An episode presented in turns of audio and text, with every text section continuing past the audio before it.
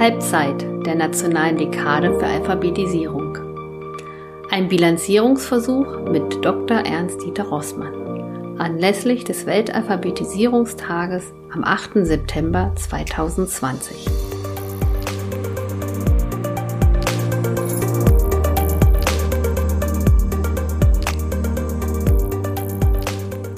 Grundbildung hören ist Ihr Podcast zur aktuellen Entwicklung im Bereich der Grundbildung in einer immer stärker digitalisierten Welt.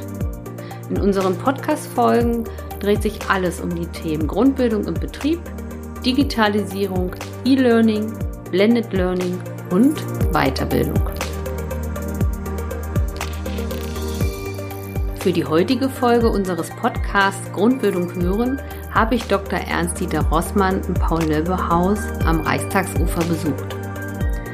Anlass ist der Weltalphabetisierungstag, der jährlich am 8. September begangen wird. Und wir haben auf vier Jahre der nationalen Dekade für Alphabetisierung zurückgeblickt. Dr. Ernst-Dieter Rossmann ist Mitglied des Bundestages und Vorsitzender des Ausschusses für Bildung, Forschung und Technik Folgeabschätzung im Deutschen Bundestag. Als langjähriger Vorsitzender ist er Ehrenvorsitzender des Deutschen Volkshochschulverbandes und außerdem ist er Schirmherr unseres Projektes E-Videotransfer 2.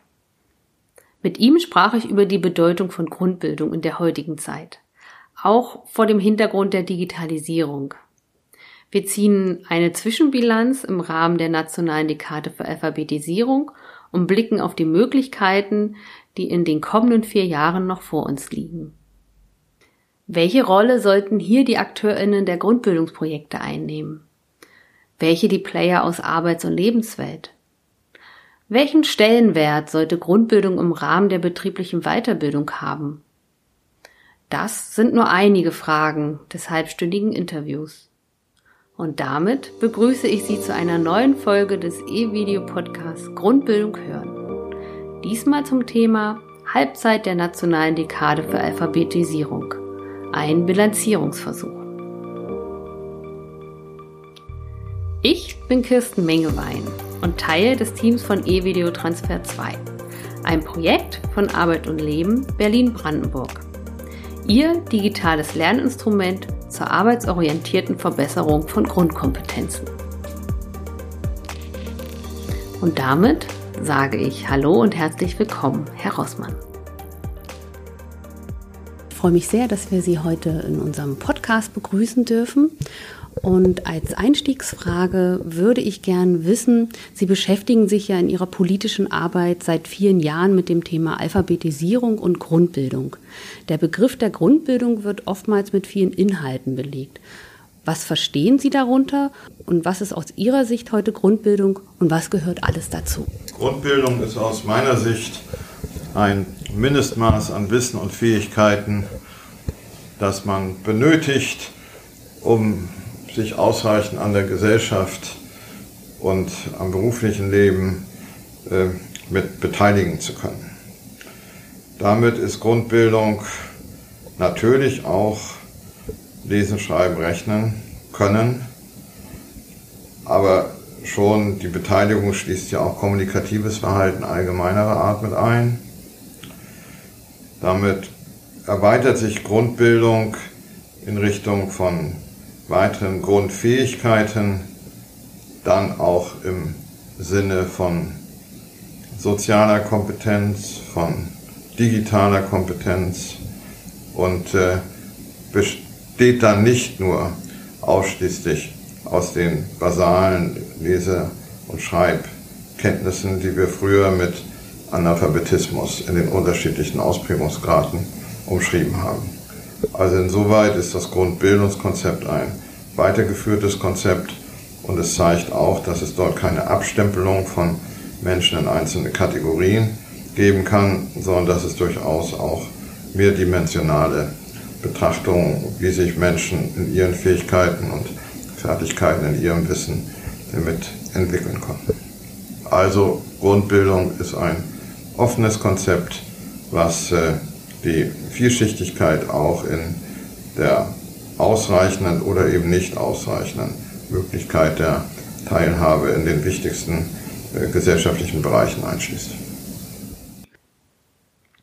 In unseren Gesprächen mit Unternehmen und AusbilderInnen werden digitale Kompetenzen oftmals zur Grundbildung gezählt. Besteht in Ihren Augen damit die Gefahr, dass Lesen und Schreiben aus dem Fokus der Grundbildung verdrängt und von der Debatte um 4.0 überlagert wird? Wir haben da ja interessante Facetten, die wir betrachten können, bevor ich dann zu einer Gesamtaussage komme. Nehmen Sie die sogenannte Grot-Lüschen, die Alpha-Studie 2, dann ist das dort ja auch äh, ganz so wie im erweiterten Verständnis von Grundbildung dazu gekommen, dass man den Zugang von Menschen mit einer geringen Grundbildung zu den digitalen Medien mit untersucht hat. Und dort zeigt sich ja, dass einerseits längere Texte, längere E-Mails und anderes nicht äh, überproportional viel mit genutzt werden. Aber in anderen Bereichen, wenn es um persönliche Botschaften geht, um SMS-Nachrichten, um WhatsApp und andere Kontakte, durchaus Menschen mit einem geringeren Grundbildungsniveau überproportional. Im Vergleich auch zu höher äh, eingeordneten Menschen diese digitalen Medien mitnutzen. Ja, zweite Facette, ganz aktuell. Wir haben jetzt die Corona-App und es gibt ja erste Hinweise darauf, dass die Corona-App in der ganzen Installation und auch in der Nutzung auch an ein bestimmtes digitales Grundbildungsniveau mit gebunden ist, weil die einen sehr schnell es sich äh, draufladen und mitnutzen und die anderen dort eine Distanz haben und das ja vielleicht nicht nur, weil sie aus ihrer sozialen, aus beruflich-finanziellen Situation nicht die neuesten Geräte mit dabei haben. Das soll aufzeigen, es gibt äh, natürlich Verbindungen zwischen den grundständigen Lese- und Schreibmöglichkeiten zu den digitalen Medien.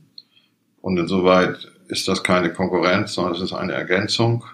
Es gibt natürlich Erleichterungen über die digitalen Medien, sich kommunikativ einzuschalten, ohne dass alle Fehlerhaftigkeiten, die man in einem aufgeschriebenen Text haben könnte, gleich so offenbar werden, weil es ja auch äh, Korrekturfunktionen und anderes mit gibt, weil man dort äh, auch einen anderen Maßstab an die Fehlerfreiheit von Botschaften mitsetzt als in einem geschriebenen Text. Und von daher ist das keine Gefahr, sondern das ist in einem Teil eine Zugangsmöglichkeit, die ja auch über E-Video mit genutzt wird, um Menschen darüber anzusprechen. Es ist schon jetzt eine Möglichkeit der Teilhabe, die über die klassischen Texte im Lesen und Schreiben so nicht bestanden hätte. Zumal man ja auch immer wissen muss, dass das Digitale äh, in der Buchstabenwelt sehr gut und sehr schnell dann auch über die Bilderwelt ergänzt unterstützt werden kann, viel leichter auch, als es äh, in den klassischen Printmedien oder im klassischen Schrifttum möglich ist.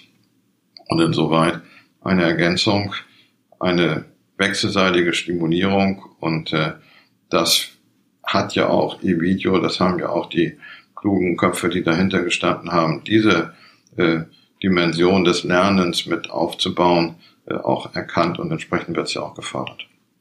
Mhm. Vielen Dank. Halbzeit für die nationale Dekade für Alphabetisierung. Welche Bilanz ziehen Sie bisher und wo verzeichnen Sie Erfolge und wo gibt es aus Ihrer Sicht der Bundesregierung noch Nachholbedarf und Baustellen? für die Bundesregierung will ich nicht sprechen. als Parlamentarier will ich es gerne tun mhm. und als Engagierter im Weiterbildungsbereich sowieso. Eine Bilanz, die nur nach gut oder schlecht zu klassifizieren wäre, wäre einfach, aber nicht gut. Und deshalb muss ich da jetzt in fünf, sechs Punkte mit ausholen. Das erste ist immer, wir machen das ja nicht aus DAFKE, sondern weil wir Menschen dahinter sehen. Und wenn aus der vergleichenden Grotdüschen Studien hervorgeht, dass wir von siebeneinhalb Millionen, die lange Zeit als Zahl äh, genannt werden musste, nachdem wir ja früher uns der Illusion hingegeben haben, es wären nur vier Millionen in Deutschland, sind wir in der neuesten Studie bei 6,2 Millionen angekommen zwischen 15 und 16.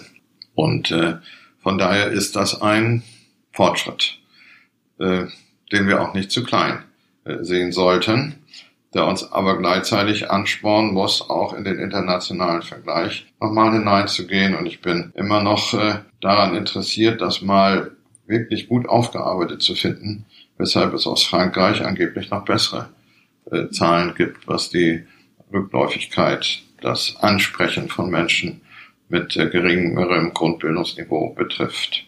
Ist das nur der französische Patron, der sich in seiner Arbeit besonders um seine Beschäftigten kümmert, was bei uns der abstrakte Shareholder so nicht tut.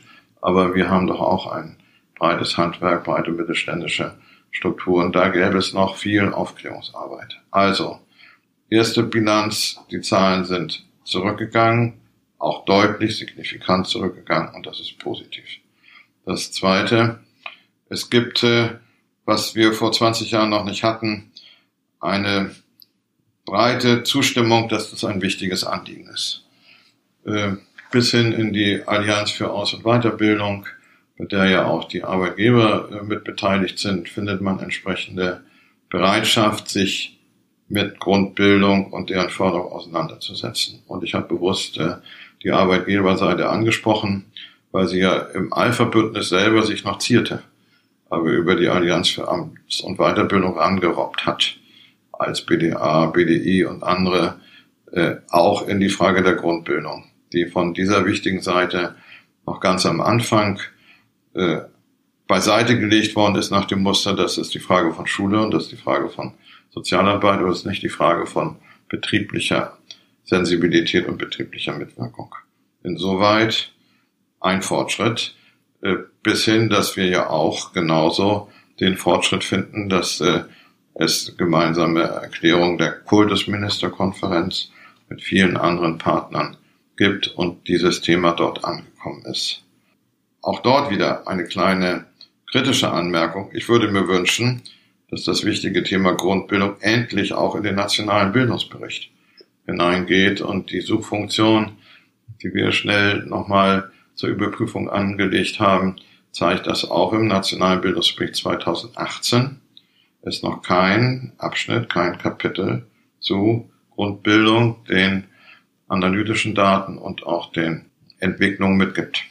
Und als Parlamentarier habe ich die Regierung immer wieder darauf gestoßen, dass angemahnt ist. Heißt dann, man hätte noch nicht genügend Vergleichsdaten und der nationale Bildungsbericht über die vielen Male, wie er jetzt im Zweijahresabstand vorgelegt wird, ist ja auf Vergleichsdaten angelegt, aber langsam ist das keine Ausflucht mehr. Wenn wir eine Levelstudie 1, eine Levelstudie 2 haben, kann man schon Vergleiche anstellen. Und ich finde, Grundbildung verdient ein eigenes Kapitel im nationalen Bildungsbericht, weil es ein essentielles Thema ist für über sechs Millionen Menschen. Und hoffentlich werden es weniger. Aber das geht auch nur, wenn wir weiter konzentriert agieren. Damit komme ich zum dritten Punkt, was das konzentrierte Agieren angeht. Haben wir ja die Vereinbarungen, die getroffen sind und äh, dort haben sich äh, Bund wie Länder dazu verpflichtet, Strukturen jetzt nicht im organisatorischen, konzeptionellen, sondern im praktischen mit aufzubauen. Und diese Strukturen, die kann man ja dann äh, durchaus von Bundesland zu Bundesland auch noch unterschiedlich intensiv ausgebildet finden. Ich bleibe bei dem Land, was ich nun am besten kenne, meinem eigenen Heimatland. Dann gibt es dort jetzt unter anderem auch Landesförderung für Grundbildungszentren, die eingerichtet werden. Es gibt dort Regionalstellen, also auch den Ansatz, flächendeckend in einem Flächenland Andockpunkte mit qualifizierter Grundbildung mitzuschaffen. Ein ganz wichtiges Element von einer flächendeckenden, kompetenten, professionalisierten Struktur. Es gibt äh, zunehmende Programmförderungen, von denen ja auch eVideo äh, mit äh, gut hat. Die Arbeitgeberseite sich auch engagiert im beruflichen Bereich, was das Grundbildungsangebot in der beruflichen Praxis äh, mit angeht. Und diese Programmausgaben sind gestiegen, auch im Bundeshaushalt, auch in den Länderhaushalten. Und sie differenzieren die Angebote, weil das ja eine wichtige Erkenntnis ist, dass, und ich bin ein Volkshochschulmann, man mit dem klassischen Kursangebot Gutes und Wichtiges tun kann, aber wir dort ja nicht zu viele Menschen äh, erreichen, nicht so viele Menschen erreichen, wie wir erreichen müssten, um tatsächlich dort äh, über die Prozentschwelle hinauszukommen, was die Ansprache und das kontinuierliche Lernen mit angeht. Dazu gehört auch, das wäre ein äh, vierter Punkt, ja unkonventionelle Partner mitgefunden werden, die sich vielleicht gar nicht der Grundbildung so verpflichtet fühlen, wie wir sie verstehen, aus noch immer dem defizitären äh, Ansatz heraus. Aber wenn sich meinetwegen Lesehelfer, Lesementoren und andere darum kümmern, die Ängste zu nehmen, sich mit gesprochenem, gelesenem auseinanderzusetzen, dann ist das für mich eine Basiskultur, die sich schrittweise aufbaut, die dem Grundbildungsanliegen nur hilfreich sein kann. Ein weiterer Punkt ist, dass wir natürlich auch darauf achten müssen, dass es weiterhin ein strategisches Vorgehen gibt. Und das strategische Vorgehen schließt dann im politischen Bereich immer auch ein, es bis hinein in Gesetze zu tragen.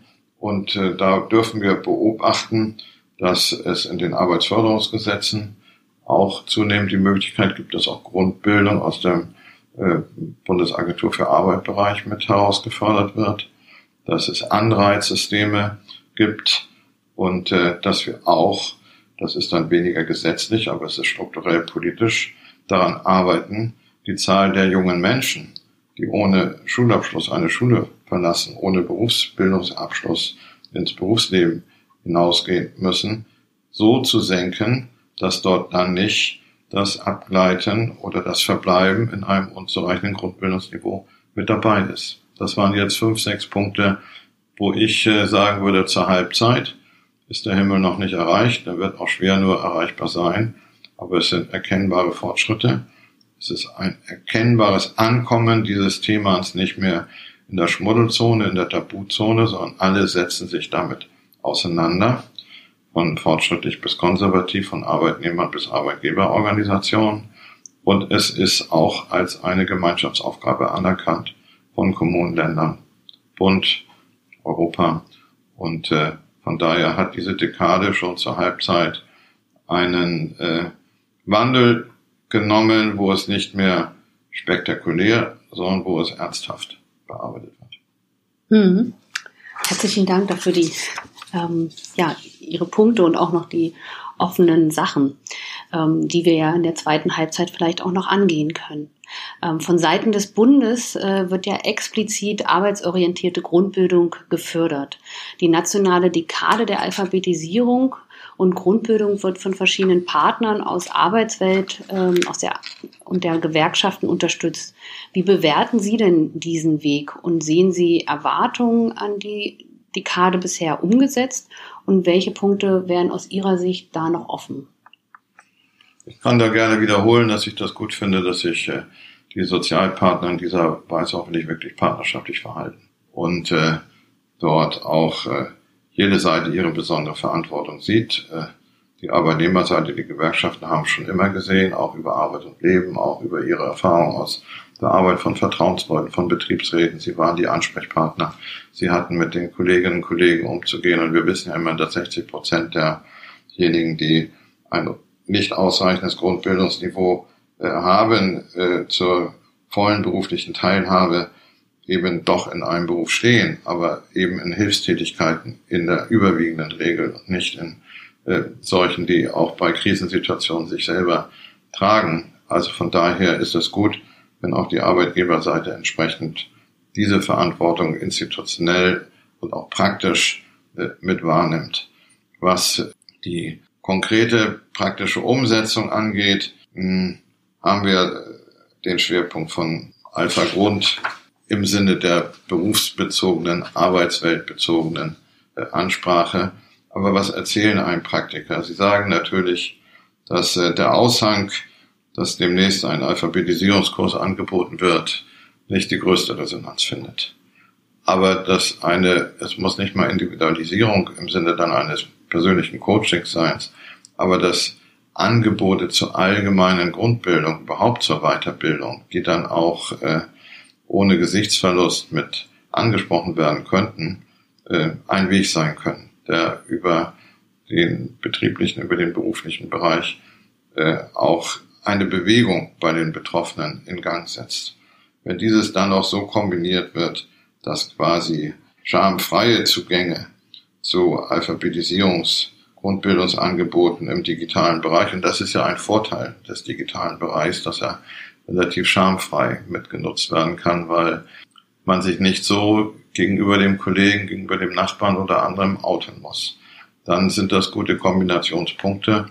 Und an der Stelle muss noch mehr weitergearbeitet werden, denn meine Einschätzung, aber auch die ja der Experten, vor allen Dingen der aus der Praxis ist, wie wichtig das ist, über Arbeit eine persönliche Wertschätzung und ein Selbstwertgefühl aufbauen zu können, weil Arbeit schließt nicht immer das große Gehalt, aber schließt jedenfalls ein eigenes Einkommen mit ein und ein eigenes Einkommen Wert.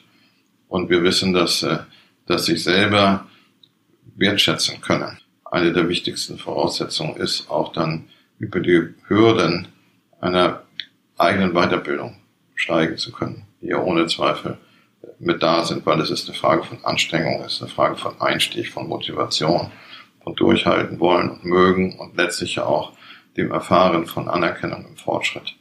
Und von daher muss die Anbindung von Menschen ohne ausreichende Grundbildung an ihre Verwertung ihrer Arbeitskraft, um das jungsozialistisch auszudrücken, oder um äh, die Erfahrung des Wertes von Arbeit unbedingt gehalten werden. Und es wäre eigentlich schön, äh, wenn wir erreichen würden, dass 100 Prozent derjenigen, die nicht ausreichende Grundbildungsfähigkeiten haben, in einem Arbeitsverhältnis sind. An der Stelle, um nochmal auf die strukturellen Initiativen, die auch in der Politik aufgenommen worden sind, zurückzukommen, ist ja auch ein solches Programm zur Förderung von Langzeitarbeitslosen, äh, was jetzt aufgelegt worden ist, um über 100.000 Plätze dort den Drehtür-Effekt durch eine zugesicherte bis zu fünf Jahren gehende äh, Beschäftigung zu schaffen. Etwas, was auch in den berufs- und betriebsbezogenen Grundbildungsbereich mit hineinrührt, weil Langzeitarbeitslosigkeit technisch gesprochen korreliert auch mit in Teilen äh, Schul- und Berufsausbildungslosigkeit mit fehlender Grundbildung. Das sind dann die Wege, die jetzt äh, auch durch Corona durch die Pandemie nicht abgeschnitten werden dürfen, sondern wo man beharrlich weiter dran arbeiten muss, vielleicht auch nochmal in der Aktivierung insbesondere der digitalen Potenziale. Mhm. Vielen Dank. Ähm, was müssen aus Ihrer Sicht äh, die Betriebsparteien tun, um ihre Beschäftigten auf die aktuellen und auch künftigen Herausforderungen vorzubereiten? Und an welcher Stelle sollte Grundbildung in der betrieblichen Weiterbildung idealerweise untergebracht werden? Dafür gibt es größere Experten. Und wir tun als Parlamentarier in der Politik gut daran, dort nicht so aufzutreten, als ob wir Professoren wären, als ob wir Didaktiker, Methodiker wären, als ob wir praktische Arbeit machen würden, sondern wir stehen in einer Grunderkenntnis dazu, dass es natürlich in jedem Betrieb extrem wichtig ist, dass über der Frage der Grundbildung die Arbeitgeber und die Vertrauenspersonen der Arbeitnehmer sehr eng und vertrauensvoll zusammenarbeiten. Und sei es so vertrauensvoll zusammenarbeiten, dass es dort vielleicht sogar auch abgesprochene wechselseitige Anonymität gibt, dass die Betriebsräte qualifiziert äh, sind, dass sie Wege zeigen können, ohne dass es gleich an den Arbeitgeber gemeldet werden muss. Denn das ist eine Sorge, die Menschen ohne ausreichende Grundbildung haben könnten, dass das dann eben einen Negativeffekt haben könnte. Es ist aber vielleicht genauso wichtig, dass auch jede Personalabteilung nicht nur lernt, mit äh, Suchterkrankungen umzugehen, sondern auch mit Grundbildungsbetroffenen beratend, begleitend umgehen zu können. Also wir brauchen dort eine Partnerschaftlichkeit, eine Vertrauenskultur in einem Betrieb. Und Vertrauen alleine reicht nicht, sondern es muss Kompetenz mit dazu kommen. Und deshalb ist es ja auch so wichtig, das Abstraktum Multiplikator oder anderes so zu verstehen. Da werden vertrauensvolle Betriebsräte geschult. Das kann sich genauso gut auf das Personalwesen auch mit beziehen und das müsste, glaube ich, noch mit ausgebaut werden. Weil meine Beobachtung auch ist, auch in einer Versammlung von Baumschulern wurde das vorgetragen. Da gibt es offene äh, Augen und Ohren. Da ist überhaupt keine böswillige Ablehnung mehr nach dem Muster, hätten Sie in der Schule aufgepasst, hätten Sie jetzt nicht das Problem, sondern es wird akzeptiert, dass es dort auch nachholend Möglichkeiten immer geben muss und man nicht über die Biografie der Menschen zu rechten hat. Aber es muss eben auch äh, fachlich vorbereitet. Was dann die Weiterbildungsstrukturen angeht, mag es dort äh, dann tatsächlich auch unterschiedliche Interessen geben, weil es ja immerhin, wenn die Menschen in einem Berufsbild sind, auch Arbeit gegen Geld gibt und wer nicht arbeitet, wer sich weiterbildet, in den Augen mancher auch kein Geld bekommen sollte. Aber müssen wir anerkennen, ich glaube, das setzt sich auch nicht nur bei den äh, Arbeitnehmern sowieso, aber vor allen Dingen auch bei der Unternehmerseite durch, dass Weiterbildung auch eine Leistung ist, für die man auch Bezahlung bekommt über Freistellung und anderes. Und äh, der Staat gibt ja vieles mit dazu. Also er macht jetzt ja auch gesetzliche Anstrengungen, wo er für kleine bis größere Betriebe Qualifizierungsphasen ausdrücklich bezuschusst, sodass die Unternehmen dort keine Gebühren zahlen müssten für die Kurse und die Betroffenen auch nicht, aber es auch entsprechend äh, Verdienstausfälle und anderes im Ersatz mitgibt. Und dann bleibt äh, das, was fachlich das Spannende, das Wichtigste ist, wie organisiere ich das in einem betrieblichen oder überbetrieblichen Bildungswesen. Und das ist dann eben nicht das Konzept der speziellen Alpha-Kurse, sondern das ist das allgemeine Bildungswesen, in dem es auch Lernangebote, Bildungsangebote, analog wie digital gibt als Teil eines gesamten Bildungswesens und damit weitgehend diskriminierungsfrei. Das ist etwas, was aufgebaut werden muss. Und ich äh, bin zuversichtlich, dass aus der Programmphase, wo jetzt ja auch seitens Bundesregierung, Landesregierung äh, argumentiert werden kann, dass man da fast über 200 einzelne Programme hatte, äh, genügend äh, erfolgreiche Ansätze gefunden werden über das klassische Weiterbildungsangebot von Bildungsträgern wie den Volkshochschulen, was wir auch weiter brauchen, das auch ausgebaut werden kann und muss dort auch weitere Zugänge und Aktionsmöglichkeiten zu schaffen. Mhm. Danke. Abschließend noch eine Frage. Sie haben ja die Schirmherrschaft für das Projekt E-Videotransfer 2 übernommen. Was erwarten und wünschen Sie sich von dem Projekt innerhalb der verbleibenden Projektlaufzeit bis 2021?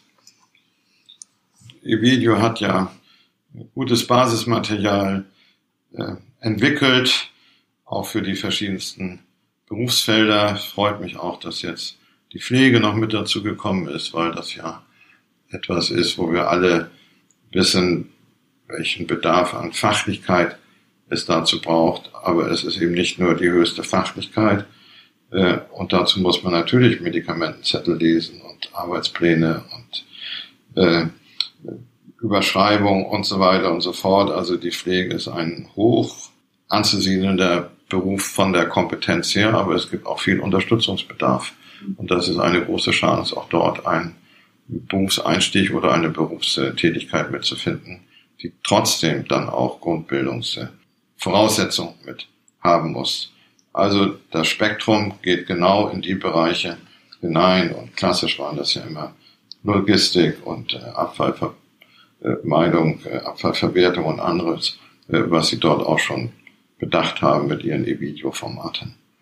Wenn man jetzt nachlesen kann, dass sie die Experimentierphase, die Suchphase ausdehnen wollen über Partnerschaften mit Betrieben, die das dann in ganz Deutschland äh, großräumiger äh, umsetzen, dann kann man ihnen nur wünschen, dass sie da A, die richtigen Betriebe finden, B, dass das äh, gute Wege findet, es im Ernstfall jetzt auch in der Kombination von E-Learning und analogen Learning, von Blended Learning Konzepten tragfähig zu machen und dass wir das dann auch am Ende dieser Projektphase so belegt finden, dass man dann das im großräumigen Rahmen auch noch stärker mit in den Regionen mit fördern kann und dass das auch von den Regionen mit aufgenommen wird, weil ich glaube tatsächlich, am Ende ist die große Grundbildungsinitiative, wenn wir dann auf die zwei bis drei Millionen Betroffenen kommen wollen, nur möglich im engen Zusammenwirken von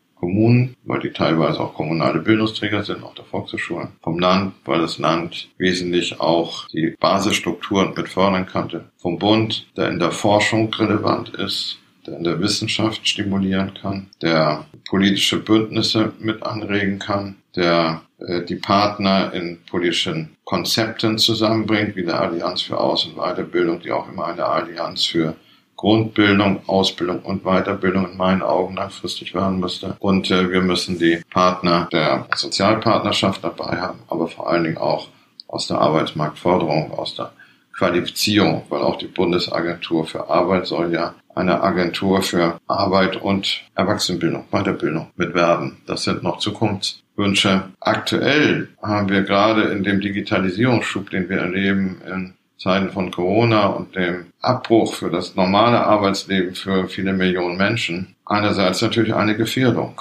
auch für Menschen, die 60 Prozent, wie gesagt, sind im Berufsleben, wenn sie gleichzeitig unter die Grundbildungsschwächen fallen, darüber vollkommen abgehängt werden konnte. Und in Bezug auf Schule, Hochschule, berufliche Bildung diskutieren wir das intensiv. Wie ist das in Bezug auf diese Menschen? Und haben wir da schon Wege gefunden, auch die digital noch im Austausch, in der Beteiligung mitzuhalten?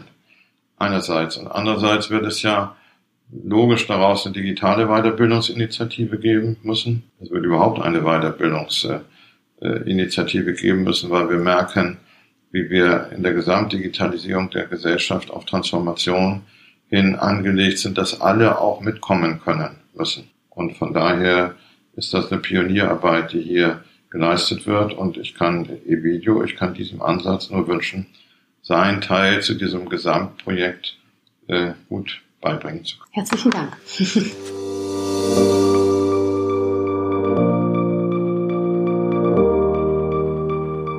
Vielen Dank fürs Zuhören. Alle relevanten Links packe ich Ihnen wie gewohnt in die Show Notes und in den dazugehörigen Beitrag dieser Podcast-Folge. Sie können sie finden unter www.lernen-mit-evideo.de und dann gehen Sie auf den Reiter Podcast und dann klicken Sie sich zur aktuellen Folge. Beim nächsten Mal widmen wir uns dem Thema einfache und leichte Sprache. Hierfür konnten wir Marlene Seifert vom Schriftgut für ein Interview gewinnen. Und nochmal als Reminder, wenn Ihnen der Podcast gefällt, freuen wir uns, wenn Sie uns abonnieren und uns weiterempfehlen. Dieser Podcast ist Teil des Projektes E-Video Transfer 2 von Arbeit und Leben Berlin-Brandenburg. Das Projekt wird gefördert im Rahmen der Nationalen Dekade für Alphabetisierung unter dem Förderkennzeichen W145700 mit Mitteln des BMBF.